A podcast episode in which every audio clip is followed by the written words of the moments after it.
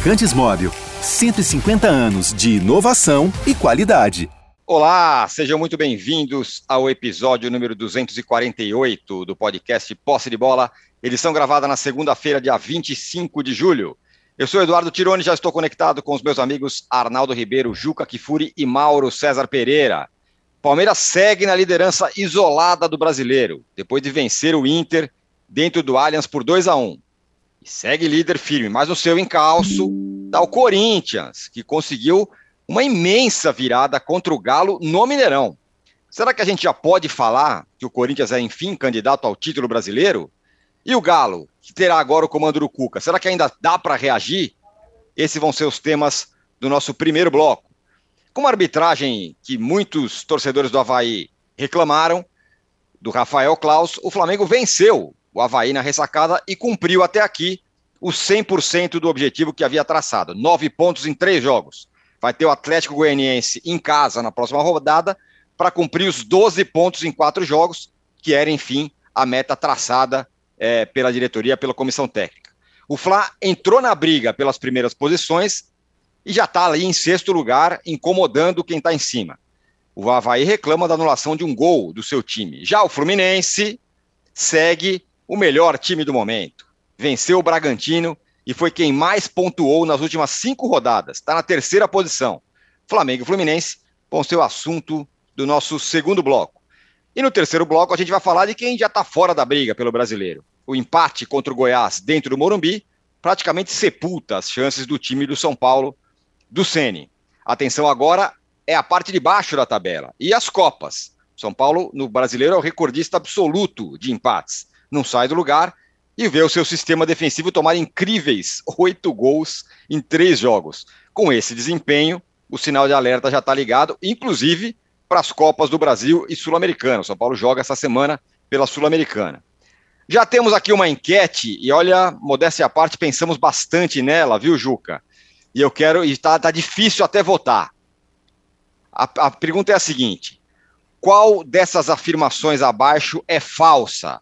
Um, Corinthians, mais resultado do que desempenho. São Paulo, mais desempenho do que resultado. Pro, terceira opção, problema do Galo era o Mohamed. E a quarta opção, Diniz mudou seus conceitos. Quero saber qual dessas, dessas afirmações é falsa, qual que é mentira, qual que está errada. Bom dia, boa tarde, boa noite a todos. É, o Juca, será que já dá para falar que o Corinthians é candidato ao título depois dessa virada incrível, imensa contra o Galo no Mineirão? Bom dia, boa tarde, boa noite. Talvez se eu não fosse corintiano, eu diria que sim, porque eu percebo um certo temor entre aqueles que não são corintianos. Uhum. Eu também, eu também quero dizer que, embora eu responda a sua enquete, que o Corinthians ainda tem mais pontos do que desempenho, não é possível negar que o Corinthians se fortalece e que o Corinthians começa a botar todos os seus jogadores em atividade. Evidentemente, tirante o Paulinho, que este não joga mais nesta temporada. E isso torna o Corinthians um time mais forte. É, basta ver o que aconteceu ontem. O Corinthians fez substituições que aparentemente enfraqueceriam o time, quando você tira, por exemplo, o William no intervalo, evidentemente para poupá-lo para o jo jogo de meio de semana pela Copa do Brasil, e o Corinthians melhora no segundo tempo. Né, com, a, com, as entradas que houve, que o Corinthians acabou uh, promovendo e que levou o Corinthians a uma virada surpreendente, também porque o Galo continua com dificuldades de liquidar seus jogos. Teve chance de fazer isso no primeiro tempo, não fez, e acabou sendo surpreendido com a virada do Corinthians. Num jogo em que eu chamo atenção, porque isso não pode passar, em que o Balbuena, que aliás jogou uma barbaridade, uma barbaridade, voltou como se não tivesse saído do Corinthians. É, foi atingido por uma garrafa de plástico e isto precisa ser levado em conta na justiça esportiva, em que, a meu ver, o Cuca revelou-se covarde. Porque se é natural que um treinador novo não assuma o time assim que é contratado, 24, 48 horas antes do jogo, no caso, era para ele ter assumido, porque ele conhece quase todo esse elenco, trabalhou com boa parte dos jogadores que estavam em campo. Por que não foi para o banco? Eu acredito que com ele no banco, se, aqui, se a torcida do Galo já mostrou o entusiasmo que mostrou, simplesmente com o fato de ele ter sido contratado, por que, que ele não estava no Mineirão? Deveria estar, porque era um jogo decisivo para o Galo. O Galo deixou de ser vice-líder, como poderia ter sido, para cair para o quarto lugar. E aumentou bastante a distância. Né? Se, se já é grande a distância do Palmeiras para o Corinthians, de quatro pontos, mas, claro, uma distância absolutamente superável, não fosse o, o Palmeiras, esse time consistente, e hoje, uh, com aquilo que todo time para ser campeão precisa, com uma boa dose de sorte, claro, também manteve duas bolas na trave, mas aquele final de jogo, se não é o Everton, o Inter teria conquistado um empate, o Everton está ali para isso mesmo, para fazer as defesas que fez. Mas o Galo é que se distanciou. Né? Então, eu, eu acho isso. Eh, pelo que fez até agora, é contraditório. Você diria, não, o Corinthians não tem futebol para ser campeão da maratona. Mas você diz, bom, não tem futebol para ser campeão da maratona. É o vice-líder e está só a quatro pontos do Palmeiras, que eu repito, quatro pontos não são pouco, mas quatro pontos. Corinthians vai jogar com o Palmeiras em Itaquera. Palmeiras não, não tem se, se assustado em jogar em Itaquera, mas o Corinthians está obtendo seus resultados melhores em Itaquera. Então, é um jogo para daqui a três rodadas. O Corinthians tem duas rodadas aparentemente mais tranquilas pela frente, até pegar o Palmeiras. Então, é tal história: tem uma camisa pesada. É, descartar a possibilidade de o Corinthians disputar o título até o fim seria é, talvez leviano. Mas eu ainda olho assim, achando que o Corinthians tem mais chances nos torneios de mata-mata do que na maratona. Mas se eu não fosse corintiano, eu olharia com muito temor a essa eventual, esta possível escalada corintiana. Oh, o Diego Mariz aqui está falando a enquete do âncora cada vez mais sofisticada. É um sucesso a enquete, viu, até aqui. Juca, o Timão já é favorito para as quartas da Liberta, mas cuidado que o malvadão está voltando. Saudações rubro-negras, diz ele aqui. Não acho, eu não acho o Corinthians favorito nas Já, mas é que o Corinthians adora o papel de quarta força, underdog, sim, sim, ele, ele gosta. Mas minha, minha coluna na Folha de hoje alerta para o fato de o Flamengo ter acendido a luz alta. É, agora, sim, falaremos do Flamengo no segundo sim. turno. O, agora, Arnaldo, como é que a gente pode falar, não, não, não tem desempenho, porque o resultado, blá, blá, blá. O time termina um turno inteiro na segunda posição. Ganha do Atlético Mineiro no Mineirão. Não é meio cascata falar, não, não, é menos desempenho, do, a bola, não sei o quê. Cara, o time, como é que a gente contesta um time que é o vice-líder do campeonato, desse campeonato, que tem o Palmeiras muito forte? Não é só isso, né? É, além de tudo, tá vivo nas outras duas Copas, que o Palmeiras não está, por sinal. Né? Então, além de acompanhar o Palmeiras, ele está vivo na Libertadores e está vivo na Copa do Brasil. E tem uma coisa muito interessante que a gente falava aqui já na sexta-feira, sem saber que o Corinthians venceria o Galo em Belo Horizonte de virada e se confirmaria na segunda posição ao final do turno, o fato de serem times uh, antagônicos e que têm no segundo turno tabelas completamente antagônicas, né? Então, o Corinthians, que é o melhor mandante, é, vai fazer quase todos os confrontos diretos com a turma de cima em sua casa no segundo turno.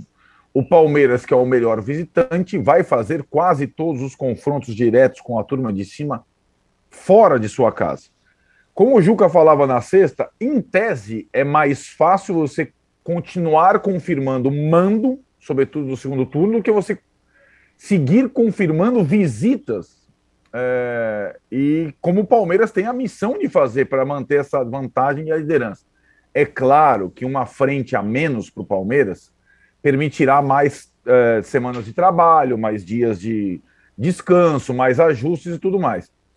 Eu coloco uma outra coisa aqui, Tironi, porque eu acho que o que veio até agora, no final das contas, não interessa muito, o que interessa é daqui para frente. As temporadas, ou a temporada, os campeonatos se definem daqui para frente.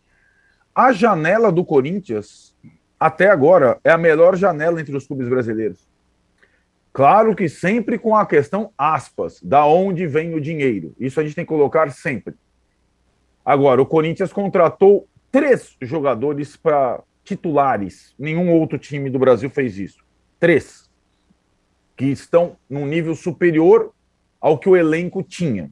O Balbuena, que já estreou, o Yuri Alberto, que já estreou, e o Fausto Vera, volante do Argentino Júnior, que vai estrear e é muito bom jogador.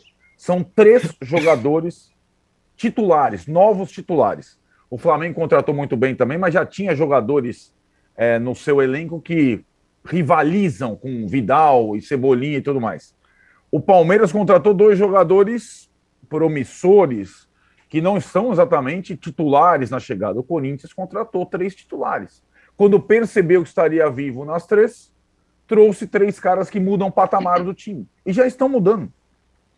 Então, a perspectiva do Corinthians para essa temporada, que era uma questão muito nebulosa quando iniciou o ano sob o comando do Silvinho, ela é muito interessante, né? Então acho que ela, é, ela tem na Copa do Brasil, por exemplo, ele é favoritaço. É o único favoritaço da Copa do Brasil é o Corinthians, que pegou o time mais fraco e mais estrepado no sorteio, o Atlético Goianiense. Na Copa Libertadores vai ter um duelo de gigantes com o Flamengo. E no Campeonato Brasileiro ele pode continuar correndo por fora. É como você disse, Tironi, é onde ele gosta de correr, né? Por fora. Se conseguir, mantiver, conseguir manter os mandos que tem feito no primeiro turno, ele pode brigar até o fim, sim. E acho que é, nós vamos sentir é, como será esses, esses primeiros jogos até o confronto direto com o Palmeiras, para entender se esse confronto direto precoce, enquanto o Corinthians estiver envolvido com as Copas, que peso esse confronto direto terá no restante do campeonato, né? É, o Palmeiras nem no Allianz jogou contra o Corinthians no primeiro turno, ganhou bem em Barueri, mas o time alternativo do Corinthians se preocupava com a Libertadores. Agora, com mais jogadores, reforços importantes, o Corinthians pode sonhar sim, pode sonhar nas três frentes.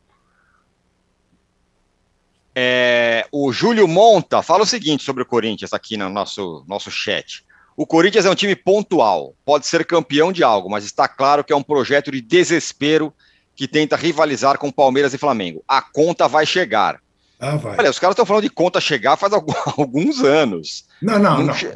não mas pode não chegar esse ano, mas chegará, evidentemente que chegará. Aliás, já chegou. Aí não podemos esquecer né, do doping financeiro. Um clube endividado não podia estar fazendo as compras que o Corinthians está fazendo.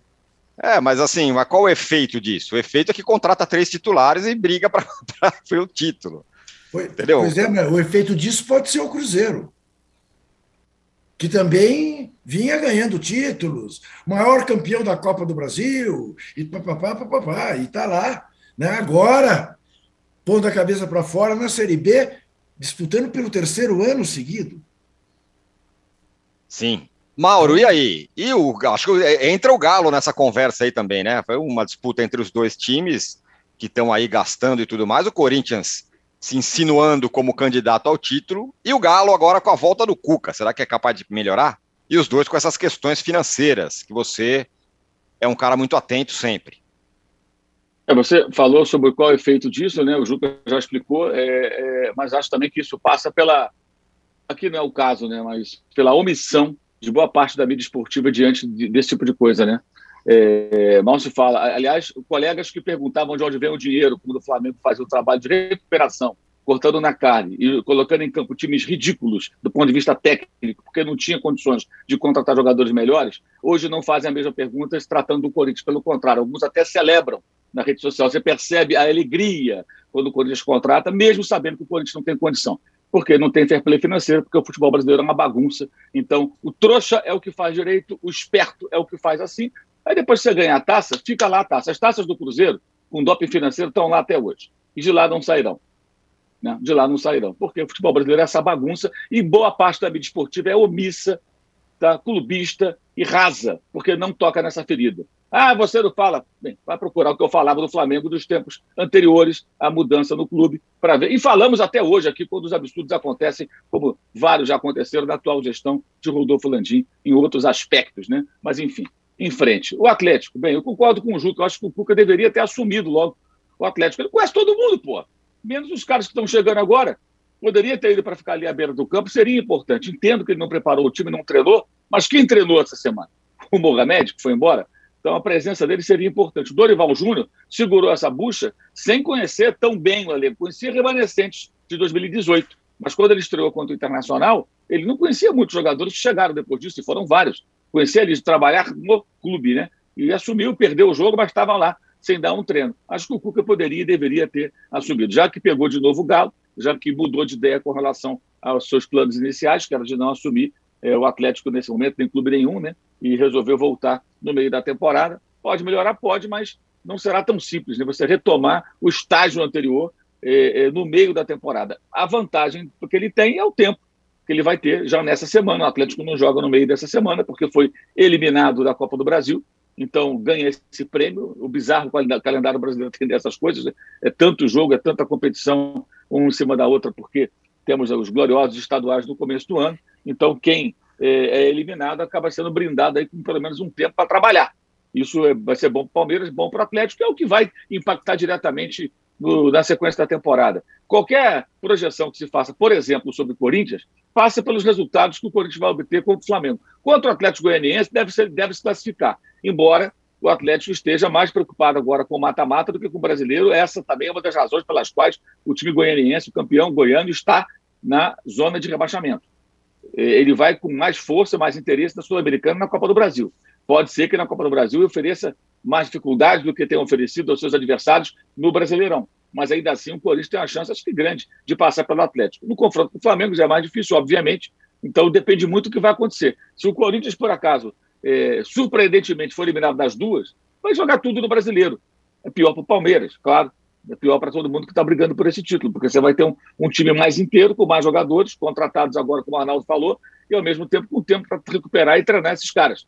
É, mas, por enquanto, a gente não sabe o que vai acontecer. Eu acho que os, os torneios de mata-mata vão, vão, vão impactar diretamente no, no, no que vai acontecer daqui para frente, e acho que o Cuca, pelo menos, tem essa vantagem aí do tempo essa semana já é uma semana inteirinha para trabalhar, para reencontrar os jogadores, preparar, só que vem de uma derrota, né? Você pega o Atlético algumas rodadas, depois que tinha vencido o Flamengo, por exemplo, o Atlético abriu ali uma vantagem, brigou por liderança, foi líder durante alguns momentos, né? Chegou a ser líder momentaneamente ali, aí o Palmeiras vinha passava à frente. Hoje o Atlético tem um ponto à frente do Atlético Paranaense, dois à frente do Flamengo e do Inter, apesar da derrota do Inter, né? tem dois pontos só. Continua dois à frente do Inter, um do Atlético Paranaense, um do Flamengo, está dois atrás do Fluminense. O Fluminense já tem dois pontos é, é, de vantagem sobre o Galo.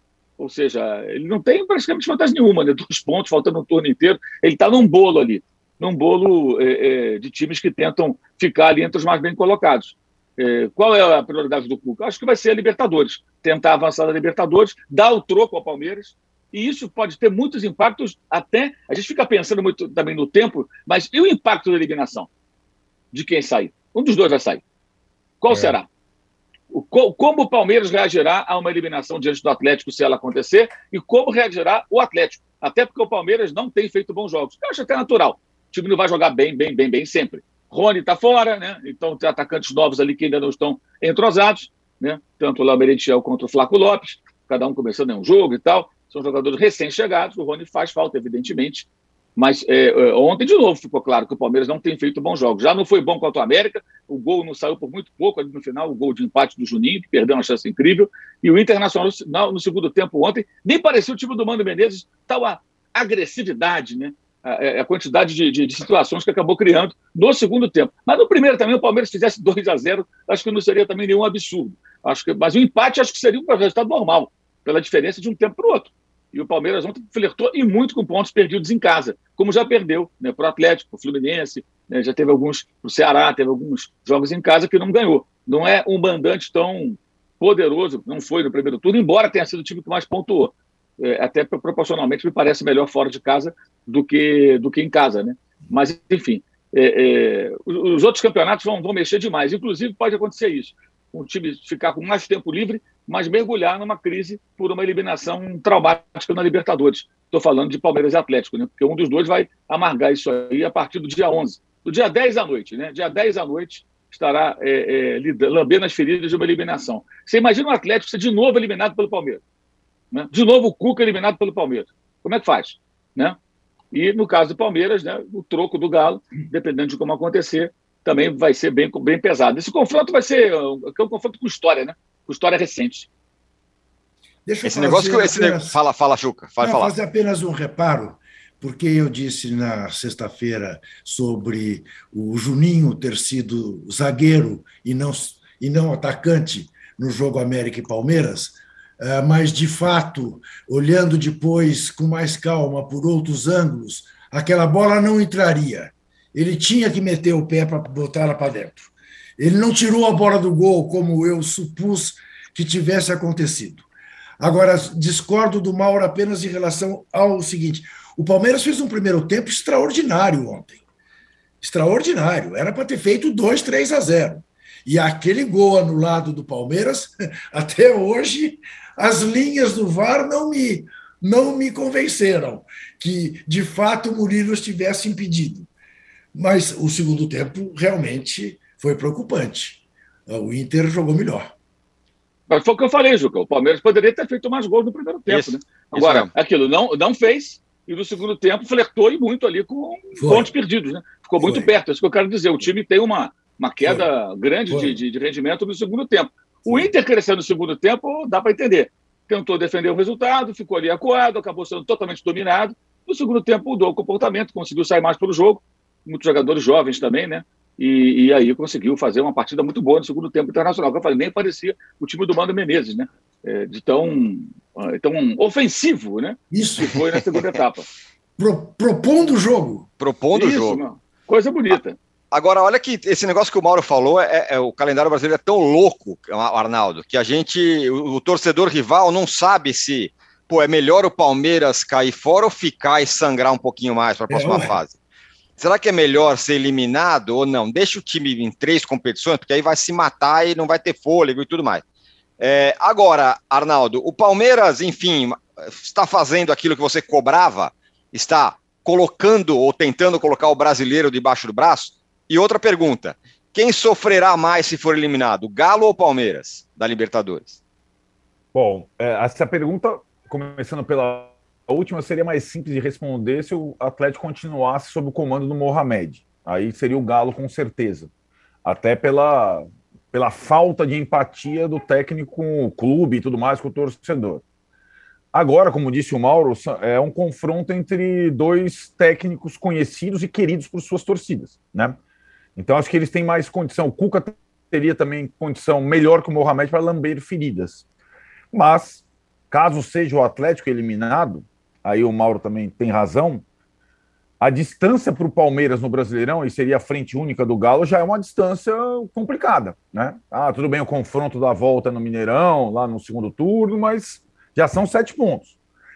É, a, é, eu vejo assim, Tironi, eu, o, o Palmeiras é, tem uma, tem uma é, necessidade de fazer jogos ou fazer vitórias como fez contra o Internacional para se apoderar do campeonato, ser mandante melhor do que foi até o momento, né? Continuar com esse desempenho invejável como visitante, mas ser tornar-se implacável em casa. Com a pontuação que ele atingiu, é o único que passa daquela marca mágica de dois pontos por partida, liderando o campeonato. Ele tem essa condição, né? E acho que, pelas próprias palavras do Abel, não são minhas as palavras, pelo que ele escreveu no livro é, publicado esse ano, ele consegue lidar melhor com frentes é, menores, não tão simultâneas assim, como foi o caso do ano passado, quando ele sai da Copa do Brasil, e aí tem mais tempo de trabalhar o time para Libertadores. No brasileiro não deu tempo daí, dele fazer uma campanha de recuperação, não, não alcançou o Atlético. Tem time e tem técnico que lidam melhor com frente única e semanas de trabalho. Tem time e tem técnico que lidam pior. Tem técnico que não trabalha bem durante a semana, tem técnico que trabalha melhor jogo a jogo. É assim. E tem, e tem elenco, e aí essa é uma questão para a gente prestar atenção. Elencos com muitos jogadores, que não é o caso do Palmeiras, é mais o caso do Atlético, com uma frente só, é mais complexo de você lidar, né? Porque você não vai revezar, utilizar tantos jogadores. O Palmeiras tem um elenco curto, se você reparar. É, é, é, um elenco que pode se dar bem numa frente única ou numa frente dupla.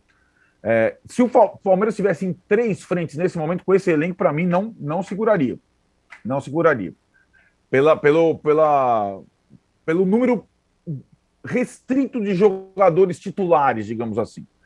É, e acho que o Atlético é o contrário. O Atlético tem muito jogador, tem jogador que nem estreou ainda, né? Se ficar só numa frente, além de ter que descontar a diferença para o Palmeiras, tem que lidar com essa situação de jogador insatisfeito, que não vai ficar nem no banco, que não vai jogar. Então o Atlético acho que formou um elenco para mais frentes nessa temporada, o Flamengo nem tanto. O Flamengo não, o Palmeiras nem tanto.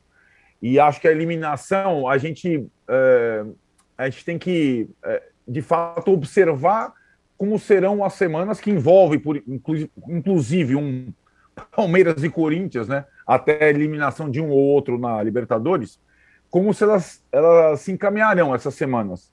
E sem perder de vista que outros pretendentes ao, título brasileiro, que não estão entre os dois primeiros, mas que estão em frente tripla, Flamengo e Corinthians, vão se enfrentar também na Libertadores e temos um sequelado eliminado. Né?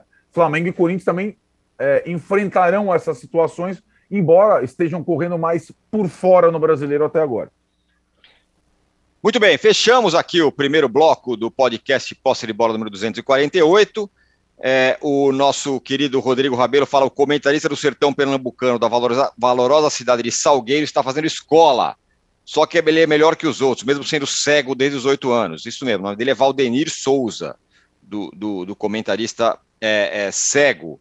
Olha, a minha enquete aqui está causando confusão. As pessoas não entenderam o enunciado. Como assim? É, a pergunta é. é: qual a afirmação que é falsa? Ou seja, o que é mentira? É, mentira que o Corinthians tem mais, mais pontos do que desempenho? É. é mentira que o São Paulo tem mais, mais desempenho do que pontos? É mentira que o problema do Galo era o Mohamed? Ou é mentira que o Diniz mudou seus conceitos? Por enquanto, está liderando a nossa enquete aqui o Corinthians, com 35%. O São Paulo tem 19%, o problema do Galo ser o Mohamed, 22%, é. e a mudança de conceito do Diniz deu, tá, tem 24%. Continue votando aí. É, a pergunta é: qual like dessas informações é quer, mentira? Né? Like eu quero também. Não, Quantos likes, Juca? Não, não, tá, tá baixo de like. Já pedi like, mas você não, você não ajuda. Tudo bem. Não, não dê like, não. Dê dislike. Dê Bom, like. Ah. Já voltamos em um minuto para falar do Fluminense, a sensação do campeonato, e do Flamengo, que olha, como diz o Juca, luz alta. Luz alta para quem está na frente. na pista. Já voltamos.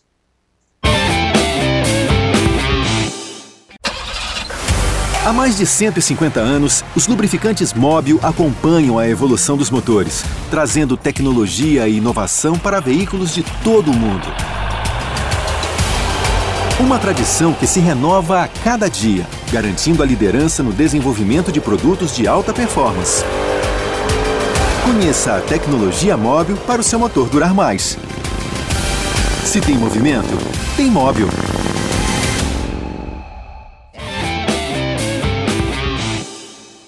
Estamos de volta para o segundo bloco do podcast Posse de Bola número 248.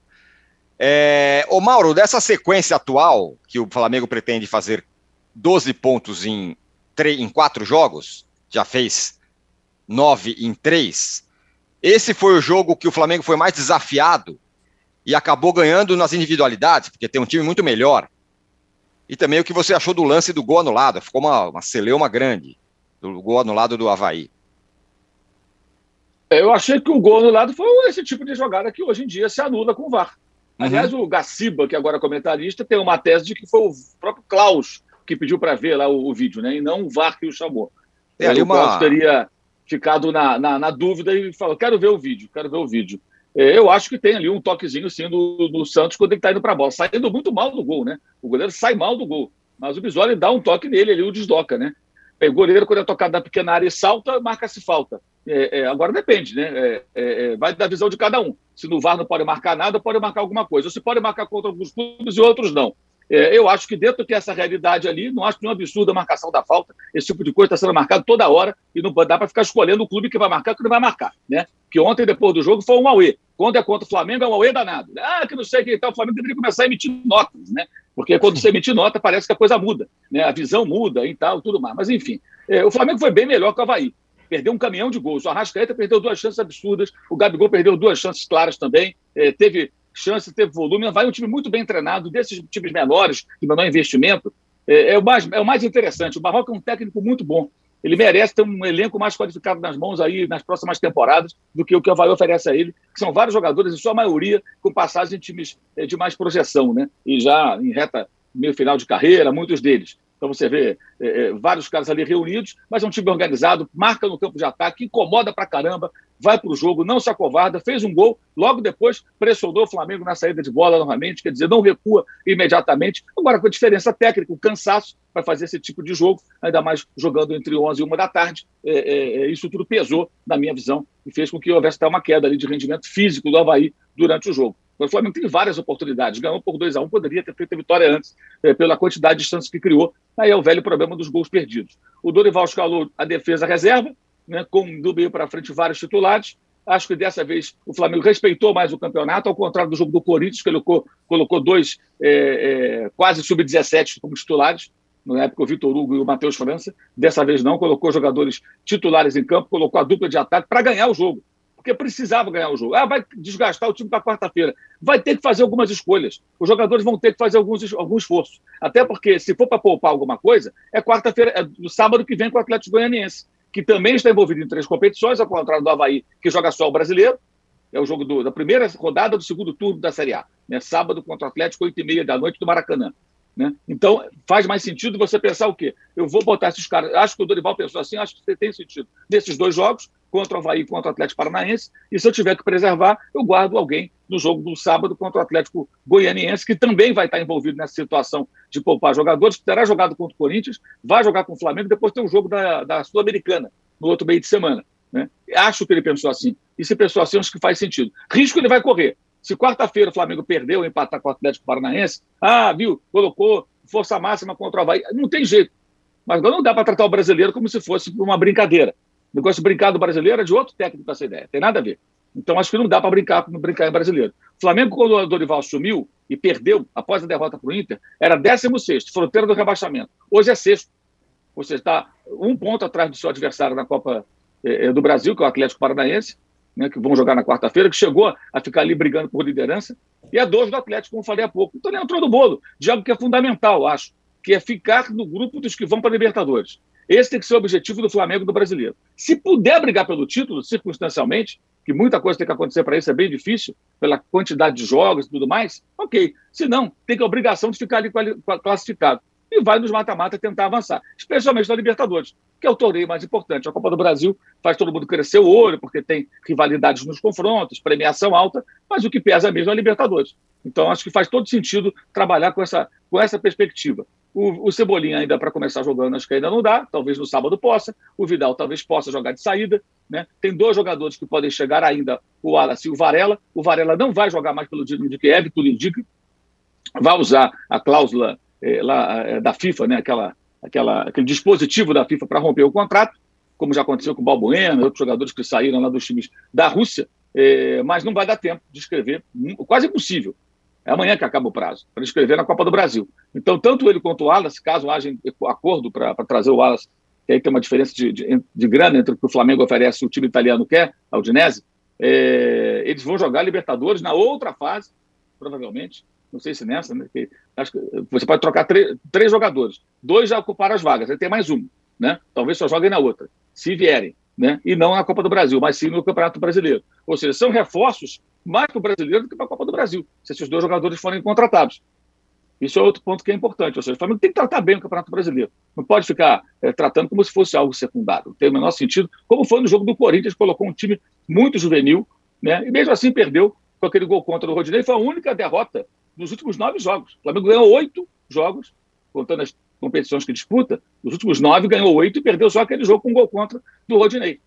Então é uma sequência boa. Teve adversários mais fáceis agora na reta final, sim, mas antes teve os outros jogos mais complicados pelo caminho e conseguiu ainda assim aí bons resultados. É, o time está melhorando, mas continua perdendo muitos gols e com muitos problemas nas jogadas aéreas, defensivas. Continua sendo um drama a bola aérea na área do Flamengo, algo que o Dorival ainda não, não conseguiu é, é, corrigir. Quando o Fluminense, ô eu queria falar o seguinte: essa sua pergunta aí, essa história mudou o conceito do Diniz. Sabe hum. qual foi a posse de bola média dele nos últimos três jogos? 66%. 66%. Finalizações, uhum. 19 por jogo em média. Não mudou nada, pô.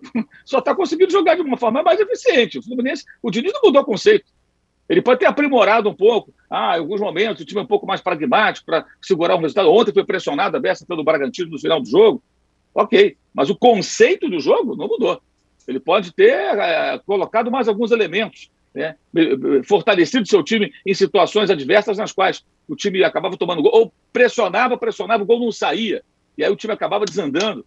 Mas eu acho que o conceito, a proposta, a ideia, ela não muda. É Fernando Diniz, do dinizismo mesmo. Posse de bola, cria muitas situações, tem controle do jogo a partir da posse, mas é, é, menos vulnerável, eu diria, é, conseguindo executar melhor as suas próprias ideias. Eu acho que os conceitos dele não mudaram, não. Mudaria se ele virasse, sei lá, um técnico que põe um time defensivo, abre mão da posse, como foi o Alberto Valentim, na sua versão inicial como interino no Palmeiras, o que ele virou depois como técnico. Totalmente diferente. Pelo menos é isso, Ar... é isso, Arnaldo. O Diniz é o mesmo Diniz de sempre, mas então por que, que o time agora está voando? É, na verdade, assim, acho que tem algumas explicações, né? O time está voando também porque foi um dos primeiros a ter menos uma frente e ter semanas de trabalho. E o Diniz é um cara que sabe aproveitar bem a semana de trabalho. É um técnico que sabe trabalhar bem. Primeiro, ele gosta de repetir escalações, insistir em escalações. Seria impossível fazer isso em três frentes. Em duas frentes é possível. Ele tem conseguido. É... Segundo, ele de fato aprimora o jogo do time, as suas é, jogadas, as suas transições, como eles gostam de falar, em semanas de trabalho. E assim foi feito. Agora, eu acho que essa, de novo, é um time que não tem. É, que mantém a proposta, a ideia, o conceito, como disse o Mauro, mas é um time que não joga com o risco total que ele, por exemplo, jogava no São Paulo, com centroavante saindo com goleiro, com saidinha futsal e tudo mais. E tem algumas situações mais pragmáticas, de acordo com o perfil dos jogadores que ele tem, experientes, vários deles experientes, de é, controlar o jogo, de é, diminuir o ritmo, de matar a jogada. Alguém viu a entrada do Felipe Melo no Elinho ontem? Num contra-ataque promissor. Ah, né? mas a entrada do Felipe Melo independe da proposta de jogo, é, né? Mas, e a proposta do Felipe Melo é, é essa, né? Essa é a proposta então, do Felipe, Felipe Melo. Exato, mas, aliás, mas colo aliás não o... tinha VAR, né? Precisava de é. VAR para ver aquilo? Não, não precisava, né? Cara, não, precisa, não precisa de VAR nenhum, né? É jogar de campo. É, é lógico. Não, porque falaram é, que isso, né? Ah, é que a questão VAR, assim, né, Mauro? Se você reparar, o Felipe Melo tem entrado em todos os segundo tempos, todos os jogos no segundo tempo. Ou para iniciar as jogadas como zagueiro, ou para ser o terceiro volante, ou para matar jogadas, ou para garantir o resultado, né? Como foi. Então ele tem sido utilizado. Assim como o Diniz utiliza o Ganso como mentor intelectual, utiliza o Felipe Melo também quando precisa. Uma coisa mais pragmática, né? No São Paulo, lembrando que ele jogava sem volantes. No Fluminense, às vezes ele joga com três, às vezes ele joga com um, dependendo da situação. E acho que é uma, é uma grande surpresa do campeonato, surpresa agradável. Além de jogar bem, consegue fazer bastante pontos e pode, pode sonhar na, na Copa do Brasil, inclusive, tem o Fortaleza, que estava numa situação muito delicada no brasileiro. Então tem é favorito para passar a semifinal, provavelmente contra o Corinthians, e no Brasileirão ele vai correr por fora. Vai correr por fora. E, e acho que é uma. É, é, ele, Fluminense do Diniz, e o Atlético do Filipão ensaiavam com uma surpresa dali do, do bolo. Porque o Corinthians não é surpresa.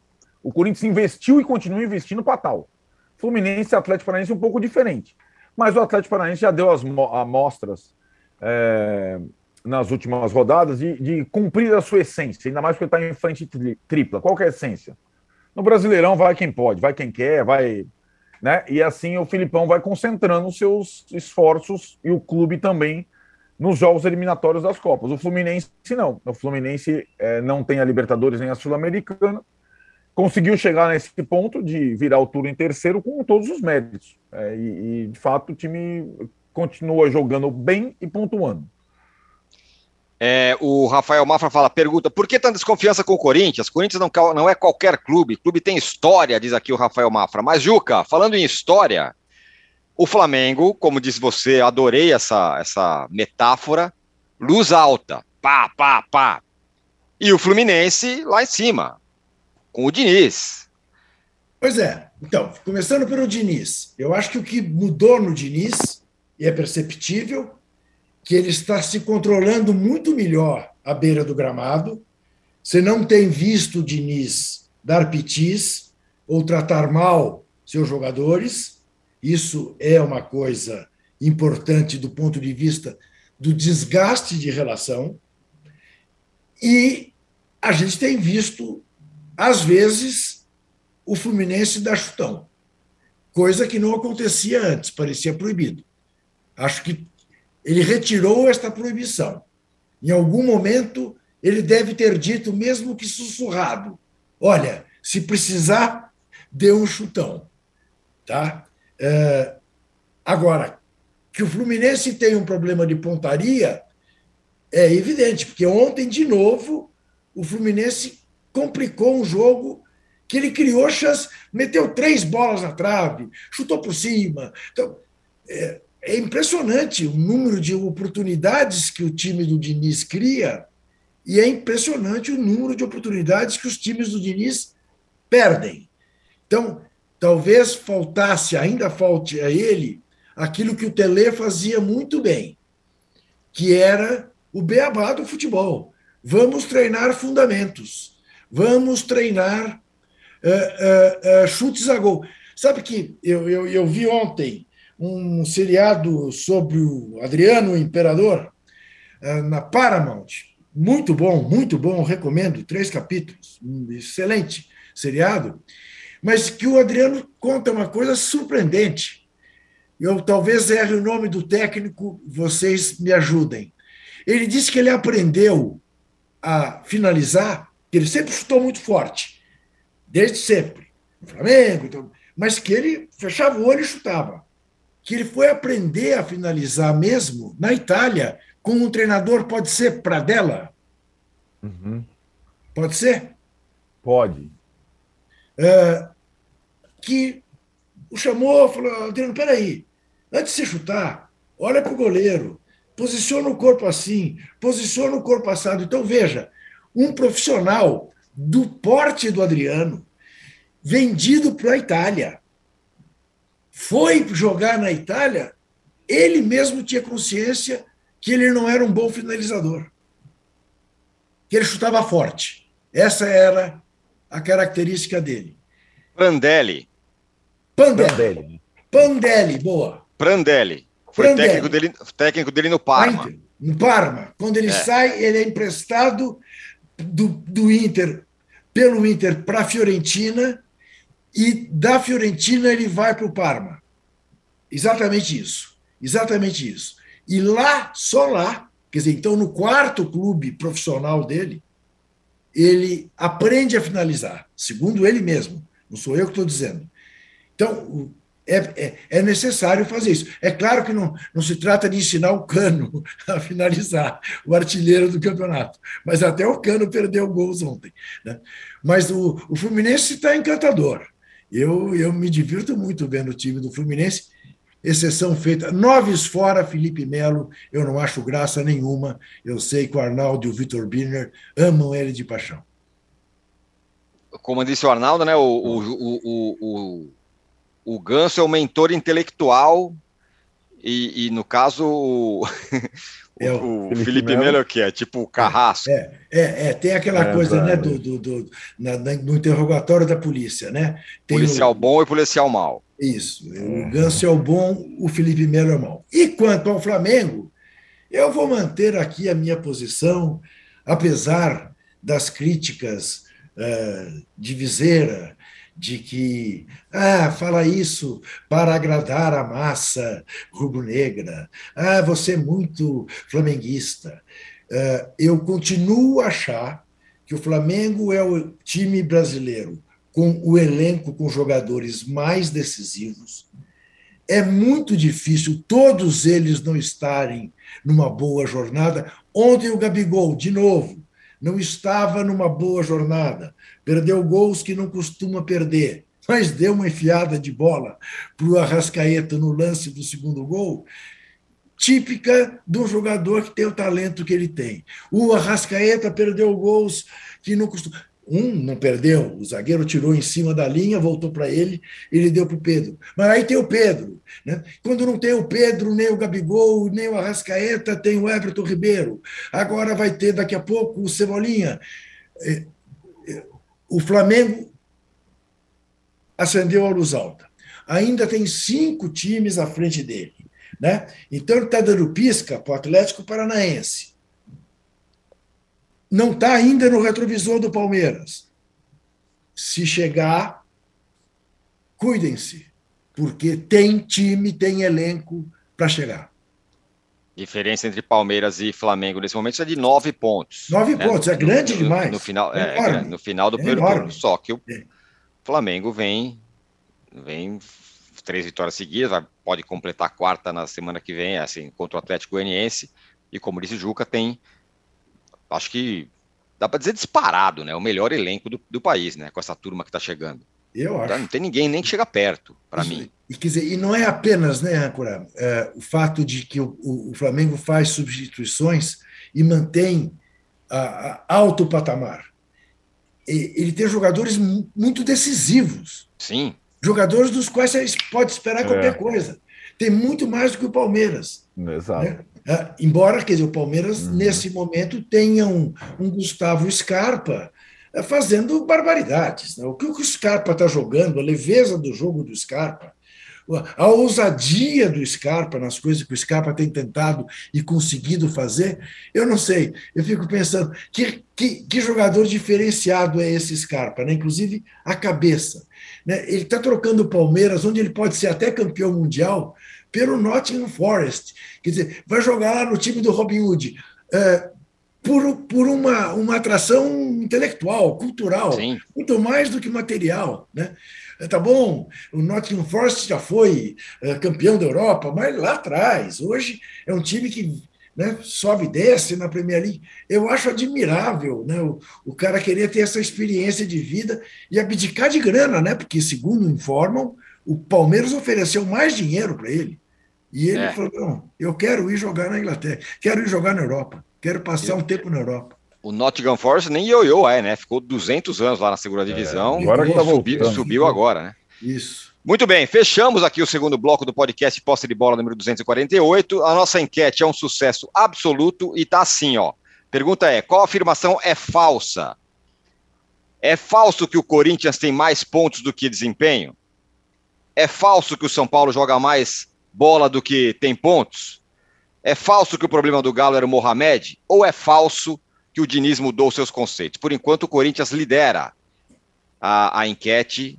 Então, portanto, para os nossos internautas, é falsa a ideia de que o Corinthians tem mais pontos do que desempenho. É... Voltamos já já para falar do São Paulo, o rei do empate no Campeonato Brasileiro. Empata com todo mundo. Já voltamos. Eu chegava da escola, por exemplo, e ele estava sempre no sofá da, da salinha, a gente chamava a saleta, que ficava entre a cozinha e o quarto dele. e os nossos quartos tocando violão. O violão era uma extensão do braço do meu pai, porque ele passava o tempo inteiro com o violão no, no colo, no braço, tocando. Mesmo conversando, ele estava conversando aqui, mas estava dedilhando, tocando alguma coisa. Ele é assim até hoje. Você fazia um silêncio em casa, você ouvia o violão dele. Chegava em casa, eu ouvia aquele violão tocando, me dava um. Ai, cheguei em casa. A música tá no DNA da, da família Gil, porque tá no DNA do Gil.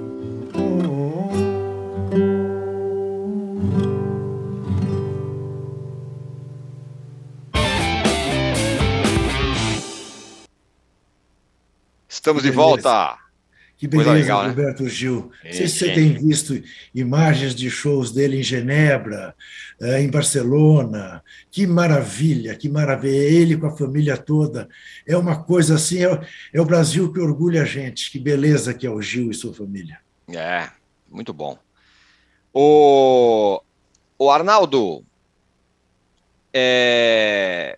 olho nas Copas, o São Paulo ou olho na parte de baixo da tabela do brasileiro? Não. O São Paulo é o time que empata com Não. o Goiás e empata Não. com o Inter no Beira Rio, ou empata com o Galo no Mineirão. Pô, se bem que depois que o Corinthians ganhou do Galo no Mineirão, talvez o empate do São Paulo não seja tão heróico assim.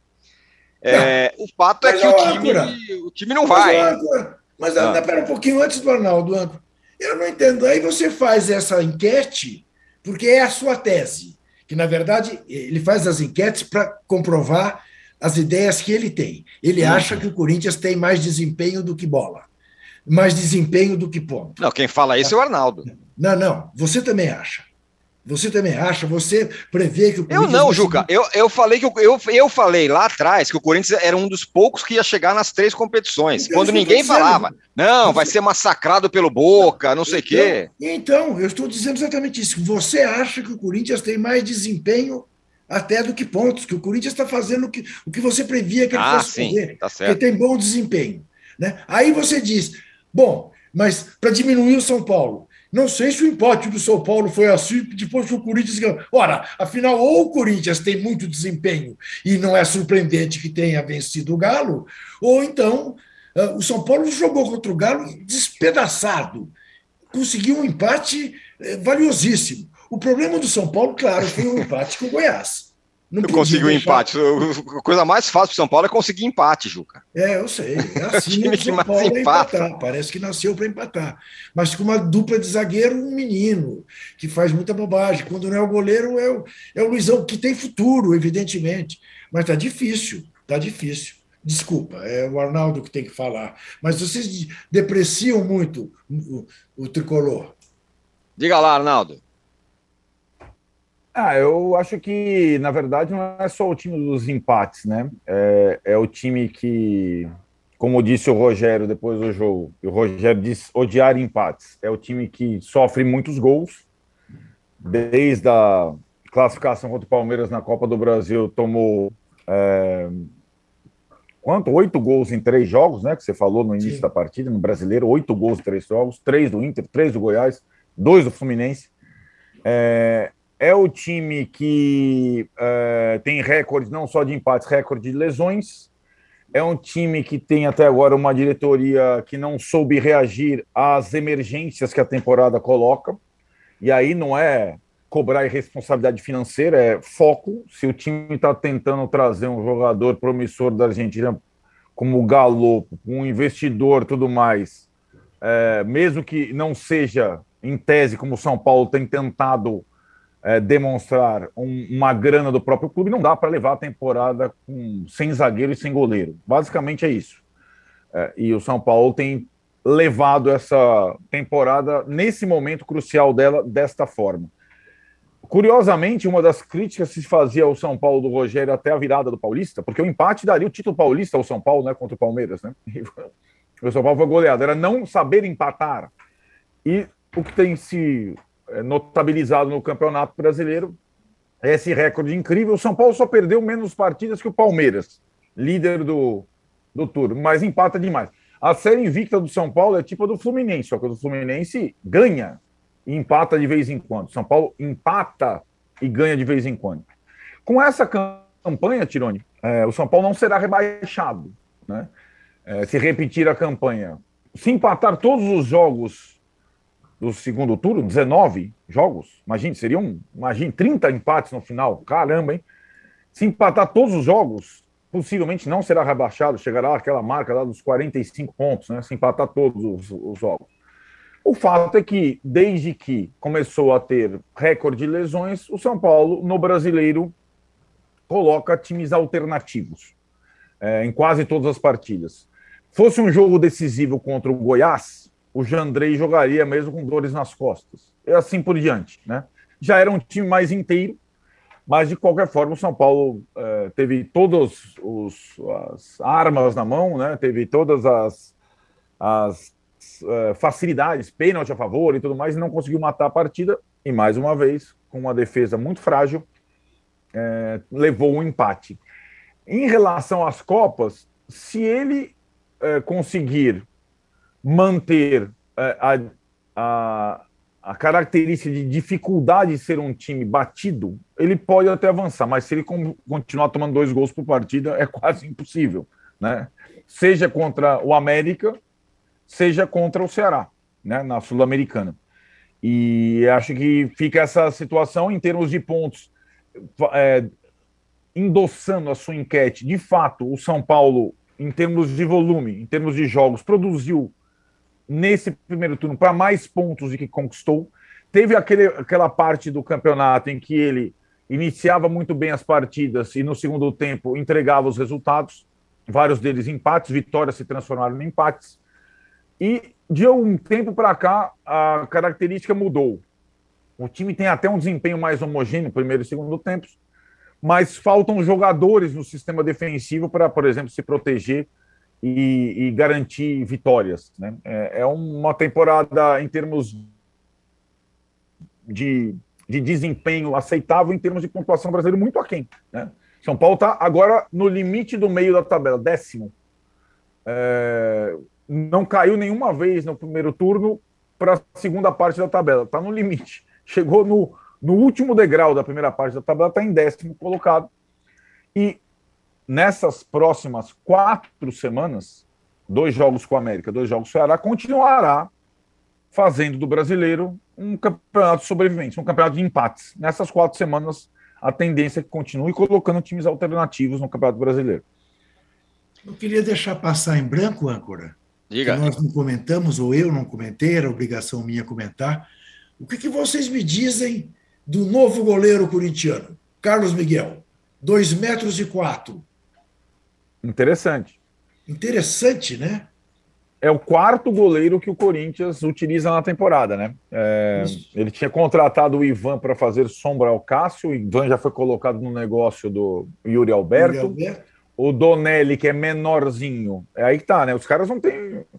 E que tomou vários gols do Fluminense, vários gols do Palmeiras, já perdeu o lugar. E goleiro grande. E no fato, os goleiros do São Paulo, ainda são pequenos. Isso. Mesmo é. titular, mesmo titular. Né? Eu me lembrei porque você fez referência a isso, né? Se fosse contra o Goiás, tivesse com dor nas costas, não sei o quê.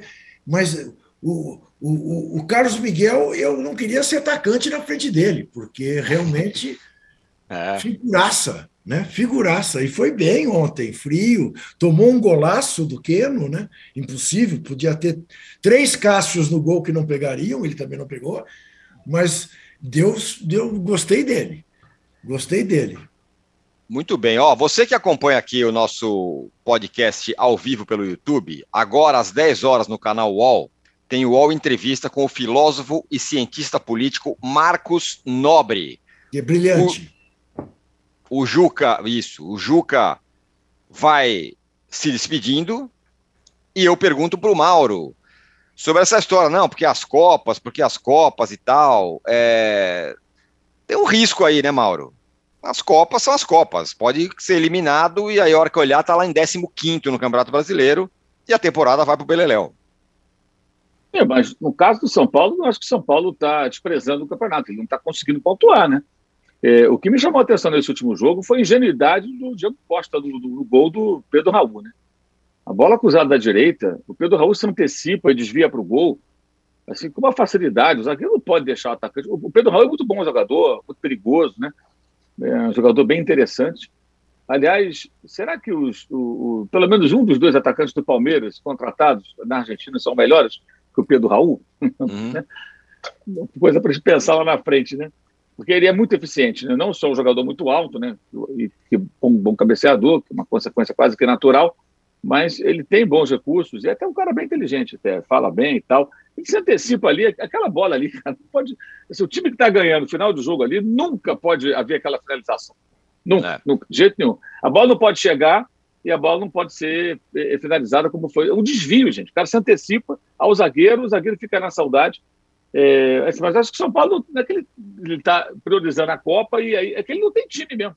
Ele tem desfalques de, a cada jogo, o elenco é muito curto e aí fica nessa, nessa situação. É, inclusive, até a partir daí surgem narrativas. É, é, muito engraçado isso, né? Como a gente também exagera muito a, no sucesso e no fracasso, né? Atribuindo a, a, treinador. Aí começa a fazer, tem gente que faz paralelos do Ceni no Flamengo com o Ceni no, no, no São Paulo. Ele tinha um elenco melhor ele tinha jogadores de mais qualidade, até para adaptar em outras funções. Quando adaptou Arão, o Diego em outras funções, ele foi campeão brasileiro. É diferente, ele tem hoje que lutar contra muitas dificuldades, né? Claro que ele tem a sua responsabilidade, óbvio, o técnico sempre tem mérito e tem responsabilidade no sucesso ou no fracasso. E o papel dele é muito importante, mas o jogo não se resume a isso, né? Eu achei que no sábado faltou ao São Paulo o mínimo de até de equilíbrio ali para controlar o jogo. Agora, duas falhas individuais graves. Um pênalti mal batido pelo Luciano, que o Tadeu defendeu, de novo defendendo contra o São Paulo, e o, e o erro do zagueiro, do Diego Costa, na bola do terceiro gol, gol do Pedro Raul. Eu achei ali até meio ingênuo a forma como ele permitiu a antecipação, o desvio e a bola vai no canto. É, e ali o São Paulo deixa passar, deixa dois pontos passarem. E o time do Jair Ventura no segundo tempo também. O Mano Menezes foi agressivo no segundo tempo. O Jair Ventura também, né? a dificuldade a necessidade faz com que os caras mudem. Esses sim mudam os seus conceitos de jogo durante as partidas, né? Quando a coisa se complica. Muito bem. É, aqui no, nossa, no nosso chat, o, o Fernando, ainda, ainda falando sobre o Corinthians, fala: Corinthians pode até ter mais ponto do que desempenho, mas jogou quase dois meses praticamente remendado. Não tem como entrosar assim. O time ainda vai melhorar ofensivamente. E nós chegamos ao fim do nosso podcast Posse de Bola número 248. O Juca já saiu um pouquinho mais cedo. Obrigado, Mauro. Obrigado, Arnaldo. Obrigado a todos vocês que estiveram com a gente, mais o Fernando, Paulo, Rubens, toda a turma aí. Valeu, a gente volta sexta-feira, já com os jogos de ida, de mata-matas re realizados. Até mais, até sexta. Tchau.